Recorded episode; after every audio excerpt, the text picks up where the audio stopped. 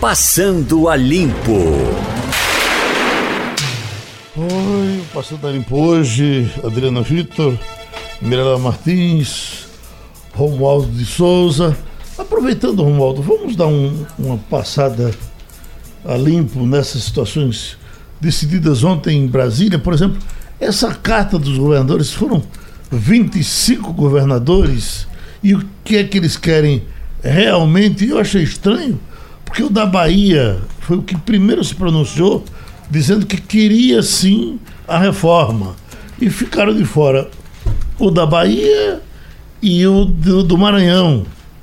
O daqui, eu não sei se ele assinou a carta Tá com o pé na frente e outro atrás? É que teve uma carta, teve uma pós-carta, foram três cartas três e no final da noite tem uma carta assinada, Romualdo pode me ajudar nisso aí, mas é uma carta assinada pelos nove governadores do Nordeste, todos assinaram. É isso, Romualdo?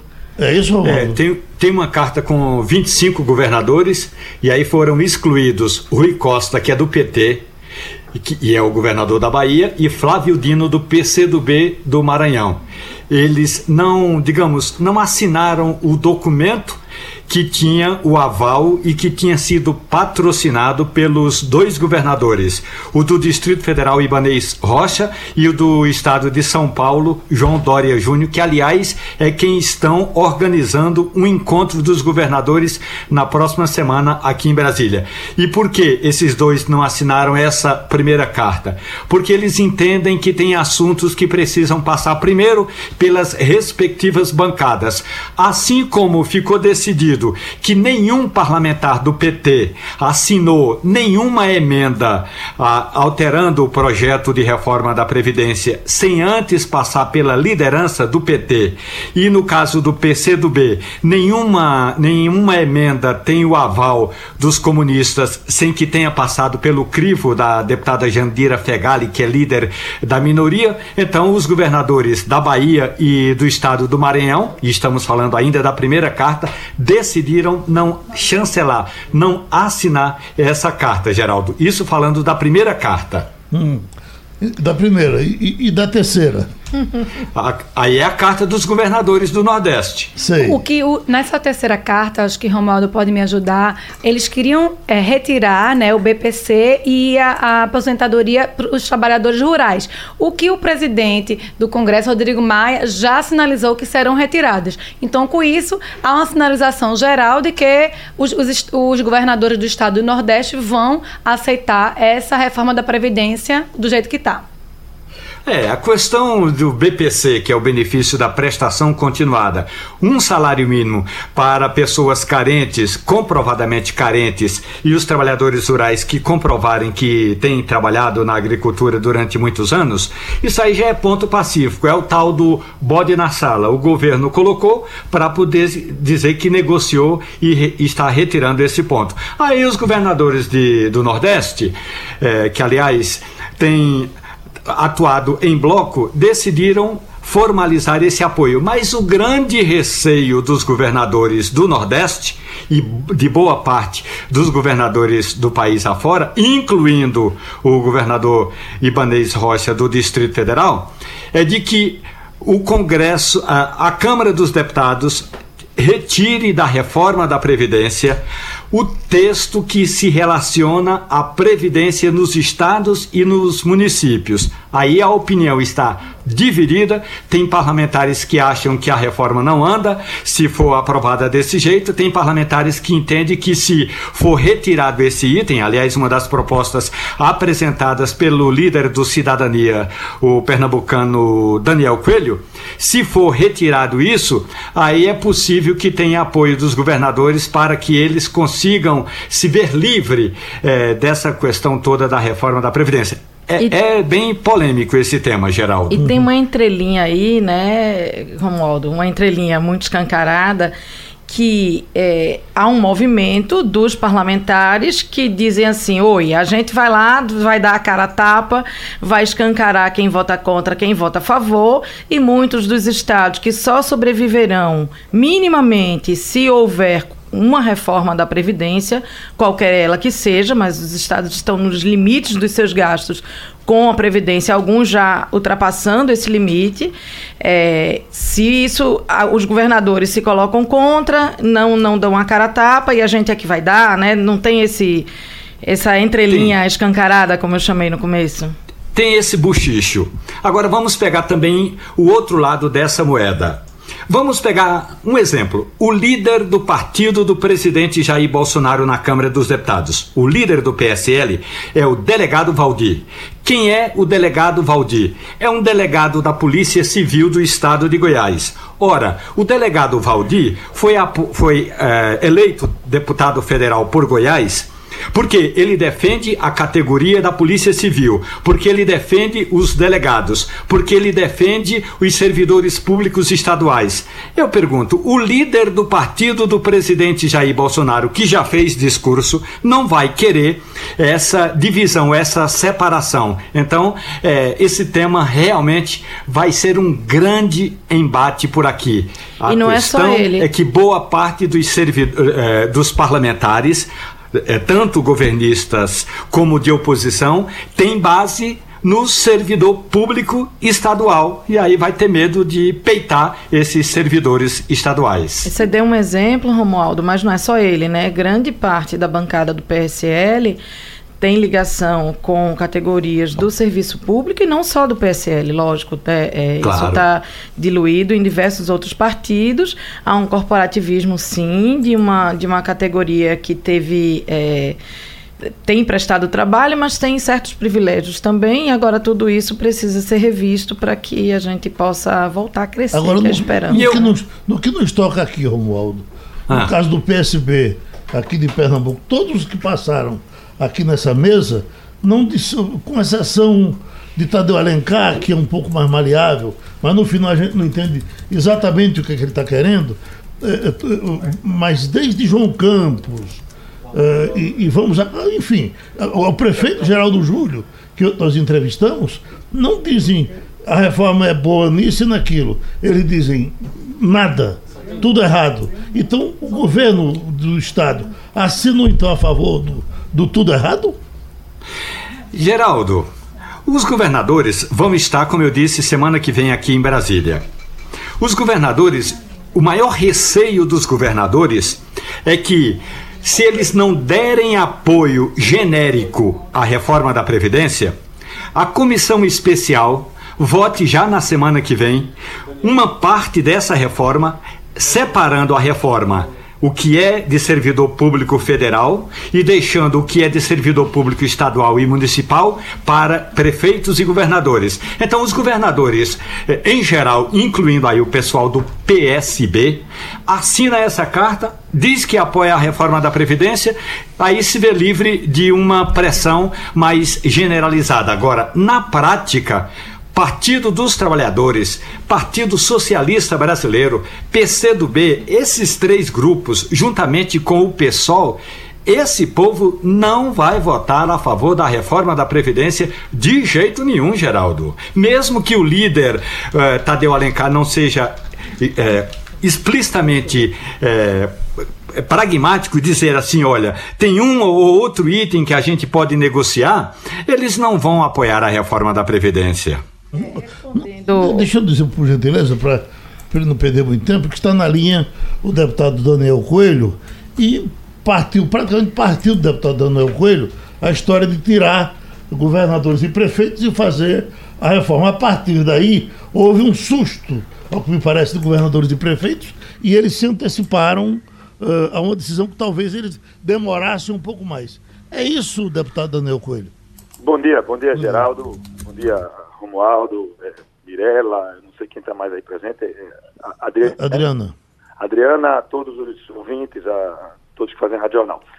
Olha, a gente provocou esse debate lá atrás, quando nós fizemos essas, essa emenda, porque a gente sabia é, da hipocrisia, do populismo irresponsável e da jogada para a plateia que estava fazendo o PT e o PSB, principalmente aqui na região Nordeste. É, esse capítulo não está encerrado. A carta foi assinada, né, os governadores reconhecendo e pedindo para entrar na reforma, mas claro, para isso é, é, não virar assinatura de jacaré, para não virar né, bilhetinho falso, é, tem que ter uma repercussão numa participação das bancadas desses governadores. É, Paulo Câmara assinar e o deputado Danilo Cabral, João Campos e deputado Tadeu Alencar votando contra a reforma é uma verdadeira piada. Aí fica mais escancarada ainda a falta de, é, de compromisso com a verdade sobre o tema. A gente torce para que eles participem, porque o ideal, já que a gente tem uma comissão especial em funcionamento, é que você vá discutindo o texto, que você possa modificar um ou outro item para chegar no consenso e aprovar uma medida né, que seja razoável para todos, para o Brasil, tire o país da situação atual e a gente consiga de verdade fazer uma reforma da Previdência justa. É, mas é um processo de debate. É, no primeiro momento, quando a gente apresentou a emenda, inclusive eu tive, em alguns momentos, fui muito incompreendido por defensores da reforma, mas eu acho que hoje todo mundo entende. O que a gente precisa é colocar o debate às claras. As pessoas precisam ter posições. Não dá para ficar, como estava o governador Paulo Câmara, trabalhando intensamente é, a favor da reforma e querendo incluir os servidores estaduais e, ao mesmo tempo, jogando seus deputados para fazer populismo, demagogia nas rádios, na televisão, dentro do plenário da Câmara. Então, a gente vai afunilar é, para que não caibam essas posições duplas. Cada um assuma realmente é, o que é que pensa e, e se não houver, é, de fato, uma participação dos governadores, eu não consigo enxergar outra maneira é, se não separar e trazer para as assembleias e para as câmaras de vereador para que a gente faça o debate é, caso contrário, é possível que você ajuste o texto em Brasília é, para algo que tenha uma concordância geral e a gente consiga aprovar uma reforma mais inclusiva é, com a participação dos estados. Aí vai depender do comportamento nesses próximos dias. De toda maneira, a nossa emenda acho que já é vencedora no momento que ela é, é desnuda esse debate, deixa evidente quem estava falando a verdade e quem estava jogando para a plateia com um discurso e na prática fazendo outro. Deputado, é Adriana aqui falando. É, a carta diz que a uniformização do tratamento previdenciário sobre regras gerais de regimes próprios da Previdência dos servidores públicos da União, estados e municípios existe há mais de 20 anos e que isso seria uma justificativa para que fosse mantido, que na verdade é esse equilíbrio que todo mundo precisa. Isso, isso volta. É, é, é o senhor falou que, que acredita que vai ver quem está falando a verdade, quem não está, mas o senhor admite que isso pode ser revertido é, é, e que juntos podem todos marcharem é, é, em busca de, de, de, mudanças que sirvam ao país de forma geral, aos estados e municípios e aos cidadãos? Olha, eu acho que a, a carta é um avanço. No momento que você tira um cara que estava dizendo que a reforma é um absurdo, que é para matar os pobres, e agora ele quer entrar na reforma, então você tem um avanço é, em reconhecer que precisa fazer. É, dizer que a gente tem uma unidade sobre previdência não é verdade. A gente tem regimes próprios. Pernambuco tem seu regime próprio, com regras, inclusive com alíquotas diferentes das dos regimes federais. É, o regime do servidor federal, inclusive, hoje é um regime de capitalização híbrido, implementado é, com uma lei aprovada em 2003 no governo Lula e, regula, e regulamentada em 2012 no governo Dilma. Então a gente já tem regimes diferentes, diferentes entre estados e municípios, do ponto de vista de alíquota, de idade mínima, de forma de pagamento. É, mas tudo bem, é, não, não, é essa é, a discussão. Pela Constituição, caberiam estados e municípios fazerem a sua reforma. É, a gente tem as duas possibilidades. Para que você faça um texto que englobe estados e municípios, precisa você ajustar esse texto a uma realidade nacional. É mais difícil, o desafio é maior, é, porque você aí vai ter que ver situação de diversos tipos de servidores diferentes, de diversos regimes diferentes atuais. Então há um desafio. Mas eu acho que os dois caminhos eles são possíveis. É, tanto é, você conseguir um texto é, é que englobe estados e municípios, como você é, separá-los. Acho que o caminho de separar é um caminho de uma aprovação mais rápida e dar autonomia aos estados. Mas do ponto de vista político, a gente atingiu o objetivo. Trouxemos para o debate quem estava fora dele, quem estava somente jogando pedra, mas torcendo é, de pés juntos e rezando para que o projeto fosse aprovado e que você tivesse o benefício fiscal. Então isso já não vai mais acontecer. Eu acho que isso a gente é, superou, mas a Constituição nossa é clara. Ela diz que estados e municípios têm a prerrogativa constitucional de, de legislar sobre seus regimes próprios, o que ocorre até hoje, tanto é que Pernambuco, no período ainda do, do, governo Jarbas, fez uma reforma da Previdência, na época, alterando alíquotas, fazendo modificações é, que hoje, inclusive, demonstram, do ponto de vista previdenciário, é, por mais que Pernambuco é, esteja muito mal em várias áreas, do ponto de vista previdenciário, se a gente puder usar esse termo, nós, temos, nós estamos menos ruins do que os demais estados, porque a gente fez já uma reforma lá atrás e nós temos alíquotas em Pernambuco mais altas do que a alíquota federal. Então, é, o próprio fato mostra que estados é, sempre legislaram dentro do âmbito da sua autonomia. Mirela? É, bom dia, deputado. Ultrapassado esse nó entre os governadores, qual é o próximo pedra no caminho para essa reforma Previdência andar?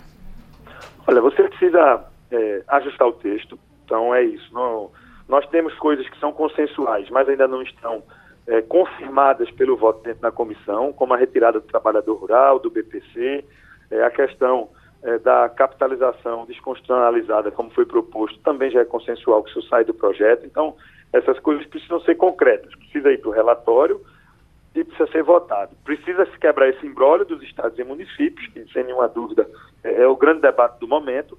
Quebrado esses embrólios, você vai para itens é, de menor relevância no impacto, mas que precisam também ser debatidos. O projeto, por exemplo, proíbe é, decisões judiciais que garantam a medicação para é, é, crianças com doenças raras. Isso não é tema presidenciário, né? isso é um jabuti que sobrou da, da CCJ. Dizer, é uma coisa completamente alheia ao debate da Previdência, mas que o governo tenta colocar em conjunto como se aquilo não fosse analisado. Então, precisa.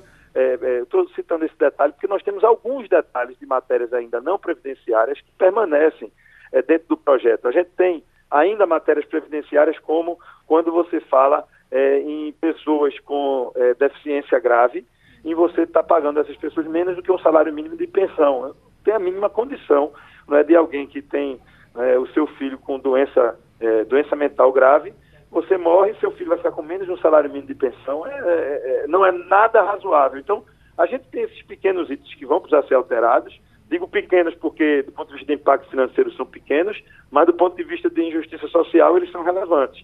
Então, é, é esse o trabalho da comissão nessa semana. Estando a comissão concluindo isso, consertando esses defeitos, aí é ir para plenário e votar. Aí eu espero que a Câmara vote ainda no primeiro semestre, deixando para o Senado o início do segundo semestre fazer a votação. Então a gente começa a caminhar para um texto justo, um texto equilibrado e com a participação aí é, mais ampla de setores da sociedade. Eu acho que essa emenda nossa com essa carta dos governadores abre espaço para isso, é, a não ser que fique escancarado o populismo, que a gente escute ainda hoje os deputados do PSB de Pernambuco é, com a posição contrária de Paulo Câmara. Aí a coisa volta para estaca zero, porque a gente vai ver que, eu escutei Romualdo dizendo que duvida que esses partidos apoiem, eu acho pouco provável, mas é, a gente torce para o que, a gente torce para o melhor e não para o pior. Então, eu espero que eles tenham o mínimo de bom senso e se discordam de, de, de, de parte do texto, como eu discordo de algumas partes, eu acabei de citar aqui na entrevista, que eles consertem,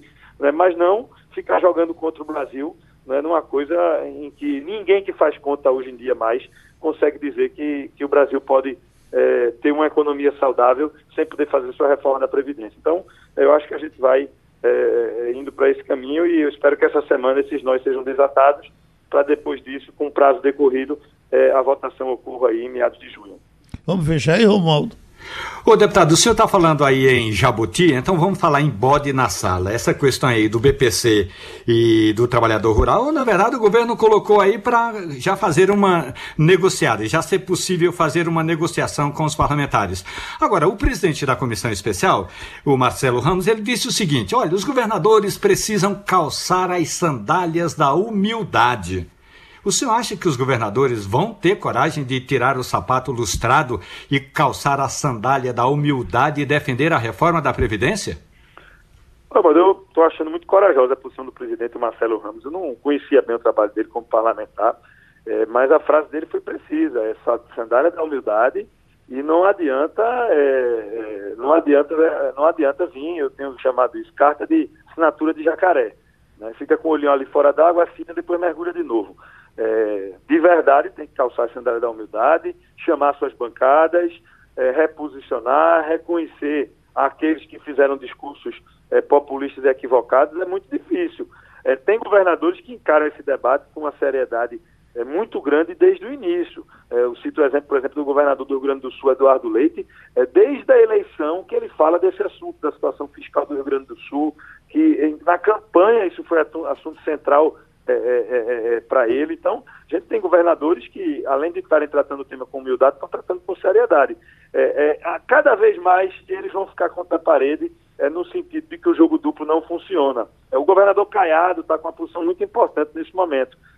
o governador Caiado assinou a carta, mas inclusive disse que seja por assembleia, seja uma assinatura de decreto, um termo de adesão, ele ainda acha que os governadores, independente do consenso criado, vão ter que assinar algum termo de adesão, exatamente por isso, porque não basta assinar uma cartinha, não é assinar bilhete, tem que assinar documento comprovando que é, faz parte daquele processo é, de debate sobre previdência. Então, a coisa vai caminhando bem e, e, e acho que essa posição, inclusive, do governador Caiado é diferente da de alguns, que é de querer sair fora, até de quem é a favor da reforma mesmo, de querer confirmar com a assinatura, ela é importante para que essa frase do, do, presidente da comissão, do, do deputado Marcelo Ramos, é, ela se concretize. Tem que deixar o bilhete sair, de baixar, conversar com o deputado, dialogar com a sociedade, tentar convencer as pessoas, ou seja, é um outro nível de debate é, e com um grau de seriedade muito, muito maior, é, que pede o tema. O tema é, sem nenhuma dúvida, um tema essencial para o Brasil, para os estados, para os municípios. Pronto, a gente agradece ao deputado Daniel Coelho. Mirela, o que está lhe preocupando com os carros de Fernando de Noronha? É que saiu. Estão essa... dando choque? Ainda não, né? Fernando de Noronha vai se tornar a primeira cidade, a primeira localidade do Brasil a banir os carros com motores a combustão a partir de 2030. Então, a gente lendo, ouvindo, sabendo dessa notícia, em primeiro lugar, a gente comemora. Lógico que é uma ilha, um local paradisíaco, e a gente sabe o quanto polui carros. Mas aí veio a minha preocupação com as pessoas que moram lá, que a maioria dos carros da ilha de Fernando de Noronha é bug, que é um carro mais simples, eu não tenho noção de quanto custa um bug, não sei se. E dura, né? É, é, é parrudo. Mas, enfim, até 2030 vão ter que trocar esses carros para carros é, movidos a energia elétrica. E aí me veio é, o questionamento, eu estava falando com o Edilson, que é a pessoa que fez a matéria para o Jornal do Comércio, ele disse o carro mais barato no Brasil, elétrico, são cinco modelos disponíveis no Brasil, é o mais barato custa 149.900, ou seja, é um valor bem, bem, bem alto. Aí eu fico pensando, como é que vai ser essa transição em 10 anos, né? O governo já falou que vai ajudar, vai, vai levar, o frete vai, vai dar o frete e vai fazer essa transição às pessoas que não têm carro, que querem comprar carro a partir daqui a, a um certo, acho que é daqui a dois anos, só entra carro é, energia elétrica e depois vai ter que ter essa troca em 2030 é só carro elétrico. Aí, Você fala, é o governo do estado ou federal? Não, governo do Estado, governo do né? Estado, a ilha tem administração estadual. Veja, eu acho que a tendência em 10 anos é como se busca energia limpa, como se busca sustentabilidade, respeito ao meio ambiente, é que em 10 anos a esperança é que esse valor tenha baixado. Isso. É, sobre a ilha especificamente, é um ecossistema muito frágil, né? Uma ilha oceânica no meio do oceano. É, que se você vê Noronha eu, eu não posso nem dizer é, quando eu fui a primeira vez, porque eu não lembro, mas eu era criança, você não tinha transporte. Não, mas né? também vale lembrar a história da termoelétrica, né? Energia elétrica da ilha também é feita pela termoelétrica, que é altamente poluente. É poluente, é poluente. Né? É, é preciso se chegar a uma equação, o, o que a gente percebe sobre o que a gente já viu em Noronha. Antes havia pouquíssimos carros, é, isso fazia com que o preço do transporte também fosse altíssimo, né? O litro da gasolina é R$ 7,50 em Fernando. Eu, eu tô falando assim, 30 anos atrás, 40 anos atrás, você ia para Noronha e você não tinha transporte. Aí você começou a ter os táxis, bugs que viraram táxis, depois você tem até o transporte coletivo que serve a ilha, né? Como ela é pequena, tem um ônibus lá, tem bicicleta, tem outras possibilidades de transporte. Mas a ilha, por outro lado, também vive um inchaço, né? Inchaço. Um monte de carro, que gera acidente, que gera poluição, que gera custo. É, é, é um desafio. Romualdo é um desafio. de Souza, essa decisão do Supremo ontem, essa, essa reversão com relação às privatizações certamente agradou o governo, que era isso que ele estava querendo, está eh, repercutido bem em Brasília?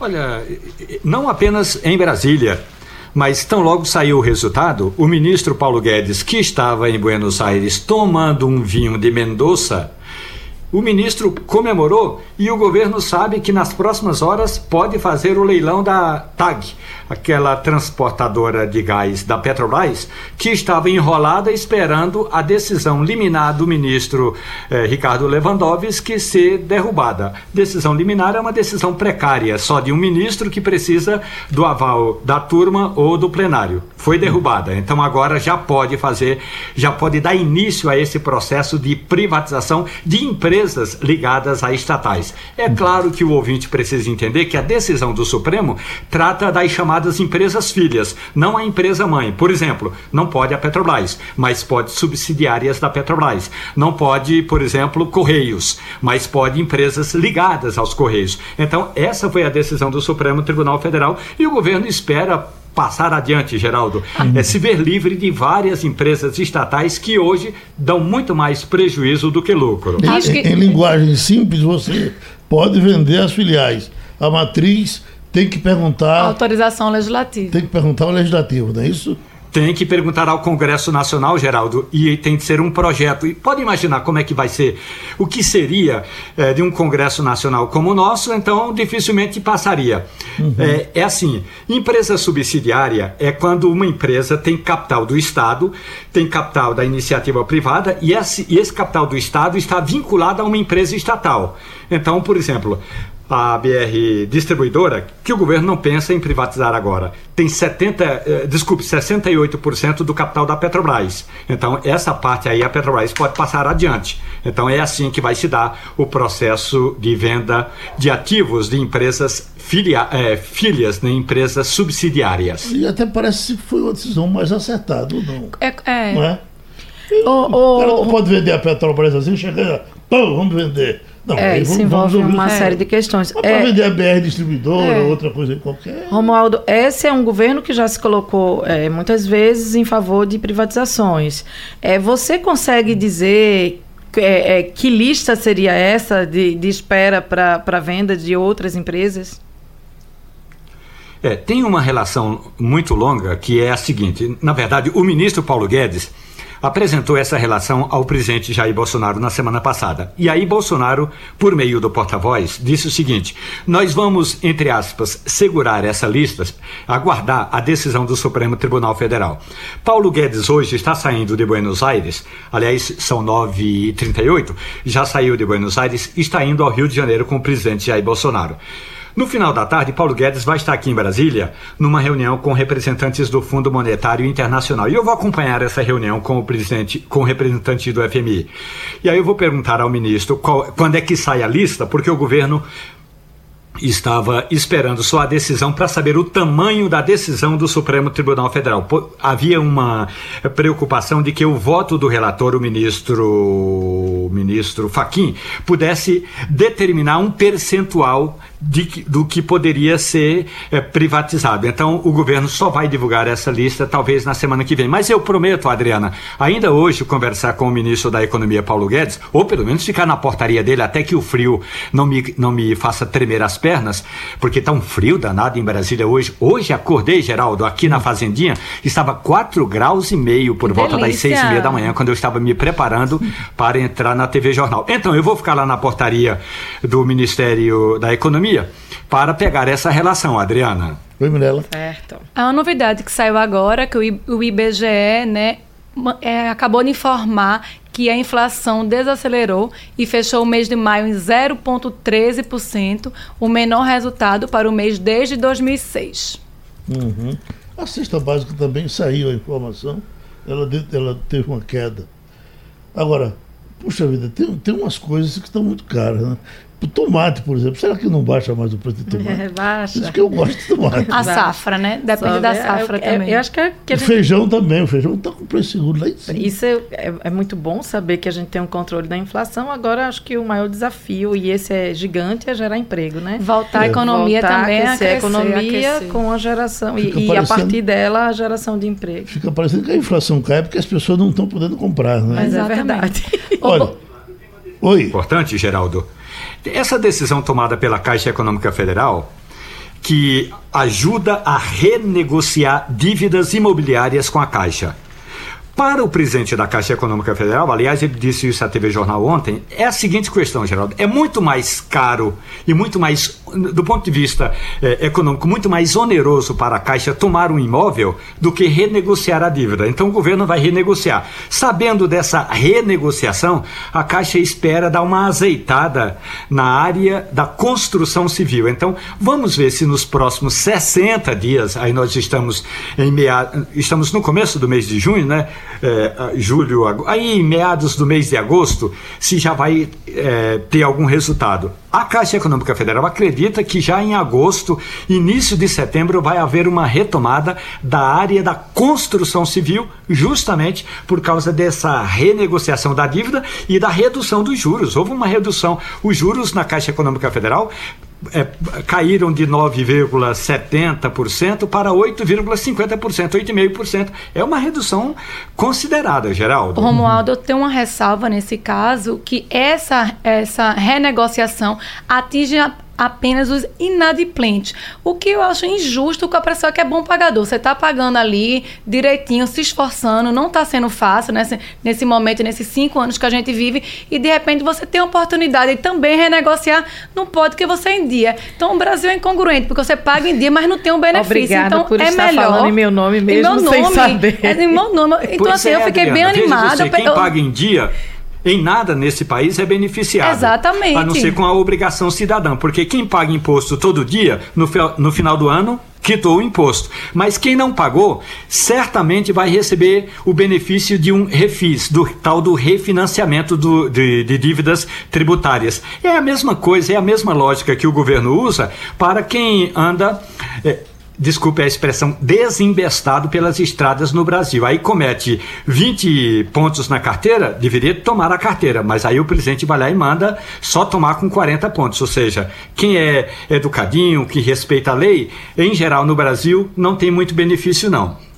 E aí eu vou aproveitar que, aquele assunto anterior que é econômico, quer dizer, estamos todos dentro, estão todos dentro do mesmo pacote, mas a gente tem um dado hoje no Jornal do Comércio que a indústria encolheu em Pernambuco, eh, comparando 2016 com 2017.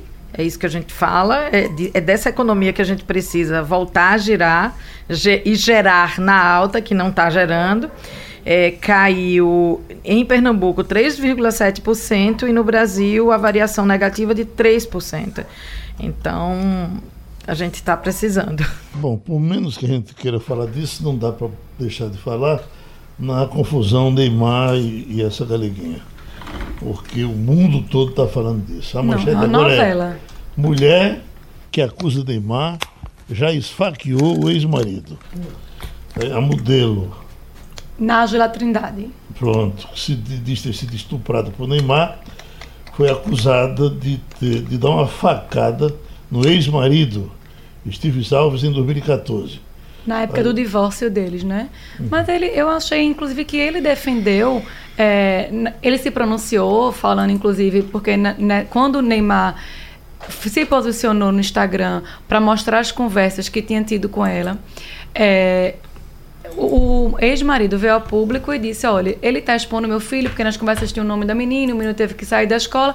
E ele defendeu, disse: Olha, era uma ela é uma moça muito bacana, o casamento da gente não deu certo, mas está aí. E veio essa notícia ontem, realmente a gente trouxe isso no Social 1, essa notícia da facada, mas também não teve nenhuma consequência. Teve novidades no caso, que é, ela. O segundo advogado, né, é, pediu para sair. Agora, Sim, já está no né? terceiro. Agora é um advogado, é o né? terceiro advogada que vai. Saiu aqui, é, acabou de sair no UOL sobre esse caso que parece a continuação da Avenida Brasil. Nunca vi. Todo dia tem novos capítulos e a gente não sabe nem para onde tem um vai. material que ela está com ele guardado para só mostrar depois das gravações feitas. É, saiu o boletim de né? ocorrência. no- é, o exame de corpo de delito que se faz depois de uma, uma acusação de estupro, né? Saiu o laudo e o resultado, que já é conhecimento da Polícia Civil, segundo o UOL, está aqui, é que o laudo não apontou lesões na genitália da suposta vítima. Tem aquelas lesões no corpo, que ela já mostrou as fotos, né? Uns arranhões e tudo mais. Essa, estava esperando esse laudo da questão da genitália. Eu, eu acho um assunto extremamente delicado, Muito. porque envolve intimidade, envolve indiretamente outras pessoas que são vítimas de estupro e que precisam ficar provando insistentemente que são. É, e a gente não. Eu, eu acho que essa, essa tribuna aqui a gente traz muito de pessoal, mas a gente deve evitar esse pessoal e eu vou tentar evitar aqui, mas fazer algumas considerações. É, primeiro, não consigo entender, muita gente já questionou isso, porque é, ela não procurou o IML ou uma delegacia assim que se sentiu é, de alguma forma que percebeu que havia sido estuprada. É, não entendo como ele, Neymar, não entre, entregou o celular dele à polícia. Acho escandaloso ele expor uma conversa daquele teor, mostrando é, o, a tela de fundo do, do celular dele é o filho dele. Por mais que ele borre a imagem ali, a imagem do filho dele que está ali. E a outra coisa, eu, aí a gente vai tentando fazer um exercício, né, que eu acho que é muito cristão, eu já me coloquei aqui como cristão várias vezes, é, de se colocar no papel do outro, tentar fazer um, esse exercício. Se fosse uma mulher bem-sucedida, atleta, Marta, estava em Paris, conheceu uma pessoa pela internet, resolveu pagar uma passagem para ela, para ela ir para Paris. Eu acho que o julgamento seria muito diferente. Agora, dito tudo isso, e que acho muito ruim que se não, não houve de fato estupro, isso prejudica vítimas reais de estupro que acontecem diariamente no país, no mundo, em todo canto. É, mas é, é, a Adriana falando bem pessoal, eu acho que tem uma armação ali. Uma ternura aqui. Nelson de Casamarera diz: estresse de humano contagia os cães. Mirela não gosta de cachorro, mas você gosta, não é? é afirma estudo. A personalidade do dono afeta as concentrações de hormônio cortisol no seu cachorro. Um estudo realizado por cientistas da Universidade de Linköping, na Suécia, constatou que donos de animais de estimação estressados passam esse estresse para os seus cães. Romualdo, que é um, um, um, cachorreiro, tem uma cachorra que é a paixão dele. É, é, é, o que a gente nota, a gente que gosta de cachorro, Romualdo, é que há uma, há, há uma semelhança entre o caráter do cachorro e o caráter do dono. Se o dono é do bem, o cachorro é do bem. Se o dono é do mal, o cachorro é do mal. É impressionante como essas coisas acontecem. Ou não, Romualdo? Olha, Geraldo, eu tenho percebido, porque eu moro numa região onde tem muita gente com cachorro, eu tenho percebido que essa relação, a cara do dono é a cara do cachorro, é bem real. Agora, posso dizer o seguinte: que alguns cachorros são treinados para algumas atividades. Como eu moro no meio do mato, a minha cachorra não é treinada para fazer carinho nem para subir em cima do sofá. Uhum. Então, é importante que ela cumpra o papel dela, que é o papel da guarda. Quando eu chego do trabalho, em geral, 9 horas da noite, a não ser nos dias em que eu dou aula, que eu chego 11h45, meia-noite, eu, em geral, chego um, um tanto quanto baqueado. Então, ela sabe que eu estou baqueado, até porque o, é, é o corpo emite sinais, e ela me faz carinhos. Ela me dá uma. bate com o rabo nas minhas pernas, a gente conversa ali uns cinco minutos, eu entro para dentro de casa, porque em geral está muito frio, e já aí já tivemos nossa relação afetiva. Então, eu, eu não conheço toda a pesquisa, mas acho que tem a ver um pouco é, essa história aí do dono com a cara do cachorro. Aliás, tem alguns cachorros que são a cara do dono, Geraldo. Uhum. A Organização Mundial de Saúde diz que mais de um milhão de pessoas contraem doenças sexuais por dia. Por, por dia? dia? No mundo isso, é? É no mundo, né? É, eu achei interessante, eu queria saber de Romualdo, é, que o diretor da, da Anvisa, William Dibb, é, falou que vai liberar o cultivo de maconha. Eu queria pedir para você Oi, deixar diz. isso para mais tarde, ah. porque o nosso debate hoje vai ser sobre remédios e farmácias e um trio da melhor qualidade aqui eu separei, inclusive, aqui, já peguei essa matéria. Oi, não tirar pra, o ineditíssimo do assunto, assunto guardado fazerá. Assunto às 11 horas. Uhum. Pois não, então. Não, é. Oi, é, não. Oi, Romualdo. Ô, Geraldo, posso falar do jogo do Brasil? Claro. e as consequências. Brasil 2 a 0 no Catar, o estádio Mané Garrincha cabe 72 mil pessoas, tinha lá 34, vamos imaginar, metade do estádio estava lotada ou estava ocupada. Agora, o problema mesmo é, foi depois do jogo, viu, Geraldo? Uhum. Teve uma festa de um empresário num lugar chamado eh, Noroeste, que é uma área nobre, numa cobertura. A farra começou antes do jogo, pararam a música na hora do jogo. Depois do jogo, a farra continuou até 5 e 15 da madrugada do dia seguinte. Entre os craques da seleção que estavam nessa farra, Gabriel Jesus, Miranda Firmino e Felipe Anderson.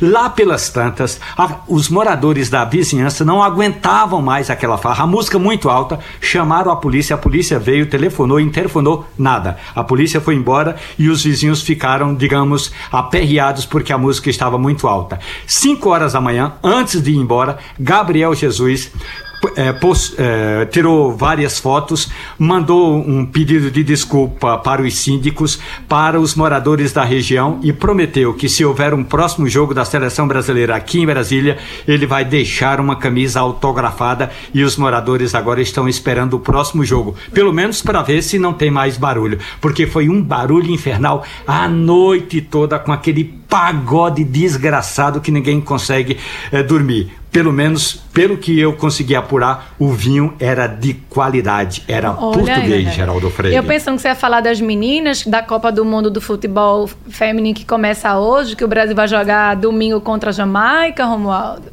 Santana, Flávio José e Pedrinho Pegação. Pedrinho Pegação? É, é famosinho, Pedrinho Pegação. É. É, substitui Ivete Sangalo no carnaval uh, do São João, uh, de João Pessoa. Agora, aqui você estava com um verso se você quiser dizer agora, vai pegar bem, Adriana. Forró com medo do mosquito. Forró com medo do mosquito. Esse é o nome da banda? Na rota do São João, cidades estão em alerta por arbovirose. É o seguinte, é, Geraldo pediu, eu estava aqui, a gente comentou no intervalo sobre um, uns versos de Braulio Tavares, que é um paraibano de Campina Grande, se eu não estou enganada, mas um extremo conhecedor da cultura nordestina. É, quem não está ligando o nome à pessoa, ele é autor, um dos autores do Nordeste Independente. Mulher Nova, Bonito Carinhosa também, parece uma participação dele. Não né? tenho certeza. Nordeste uhum. Independente uhum. eu tenho certeza. É, e aí ele fez um que é Deste Junho para o São João. Eu vou ler só uma estrofe que é assim. É, quem quiser procurar, tá, tá fácil na internet. Com seu povo tenha zelo, respeite a nossa raiz, não ouça o cantor que diz que o melhor é o desmantelo. Deixe a escova do cabelo de Wesley Safadão para o programa do Faustão, que aqui é outra lisura. Não mate nossa cultura, deixe junho para o São João. É bem bonito. Há pouco nós estamos dando notícia de São João com a música de Luiz Gonzaga em fundo, e a gente fica pensando, meu Deus, por que, que as pessoas realmente não fazem isso? Não deixam o junho para o São João porque esses outros eventos podem acontecer todo tempo. Tem um ano inteiro para fazer. E, e, e, o São João, como. Olha, olha.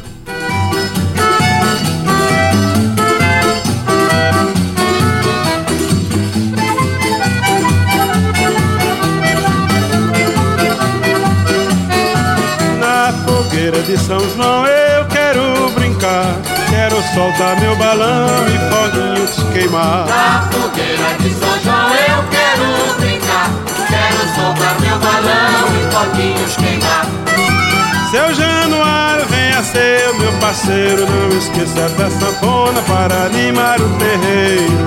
Traga a família que nós tem muito prazer de dançar com suas filhas até o dia amanhecer. Na fogueira de São João. É, tem muita festa já? Tem muita festa. Vou deixar o São João pro final, mas eu queria falar um pouquinho sobre Flávio José, que eu gosto muito dele e ele sempre é. O povo esquece Flávio José. Eu adoro Maciel, adoro Josildo. Mas eu amo Flávio José, muito Gosto bacana. Muito mas dele. vamos lá para as festas. Também. Vou deixar o São João pro final, porque é, não, o final aqui da minha fala. Tem um tenor paulista, Tiago Arancan, que se apresenta hoje às 21 horas no Teatro Rio Mar. É, tem a banda Catedral, que faz uma música tipo gospel. É no Rio Mar também, no Teatro Rio Mar, sábado às 18 horas. Para quem gosta de funk, Bonde do Tigrão, no Baile do Rosa, sábado na oficina do Brenan. Aí eu vou pedir, eu pedi para a Ava selecionar minha música de Alceu Valença em ritmo de São João, porque Alceu Valença vai ficar no lugar de Gabriel Diniz, que faleceu há 15 dias, hoje no São João de Caruaru. Ele se apresenta hoje ao Seu e Cavaleiros do Forró. Isso no pátio ali do Pátio Forró, em Caruaru. Tem São João da Capitá, amanhã, sábado, com Safadão, Saia Rodada, Henrique Juliano, Magníficos, Cezinha, Massa Felipe, na área externa ali do centro de convenção. E de graça, domingo, minha diga é o Rio Mar de Forró, que tem Dudu de Arcodeon e Genival Lacerda, que eu acho ele muito fofo. bom, ele é, é bom. muito fofo, Genival Lacerda, domingo às 19 horas, de graça, Rio Mar Forró. De São João, é, me parece que o Macambira de, de João Lira não vai ter Não esse vai ano. ter. Mas no ano passado também não teve. Já não teve, Ela né? concentra tudo lá no, no pátio, no camarote. Agora, Romualdo, Brasília, que tinha uma festa fantástica. José Jorge, que era né? Zé Jorge. Alguém substituiu aquilo? O próprio Zé Jorge ainda vive por aí? Ou isso é uma coisa esquecida? O Zé Jorge está entre uma casa de praia lá perto de Porto de Galinhas e algumas atividades aqui em Brasília, mas não tem mais a festa. Então, nós, os que gostávamos da festa de Zé Jorge, estamos órfãos. Agora, tem muita festa por aqui, muita festa nas escolas, nas quadras, nas ruas, nos condomínios.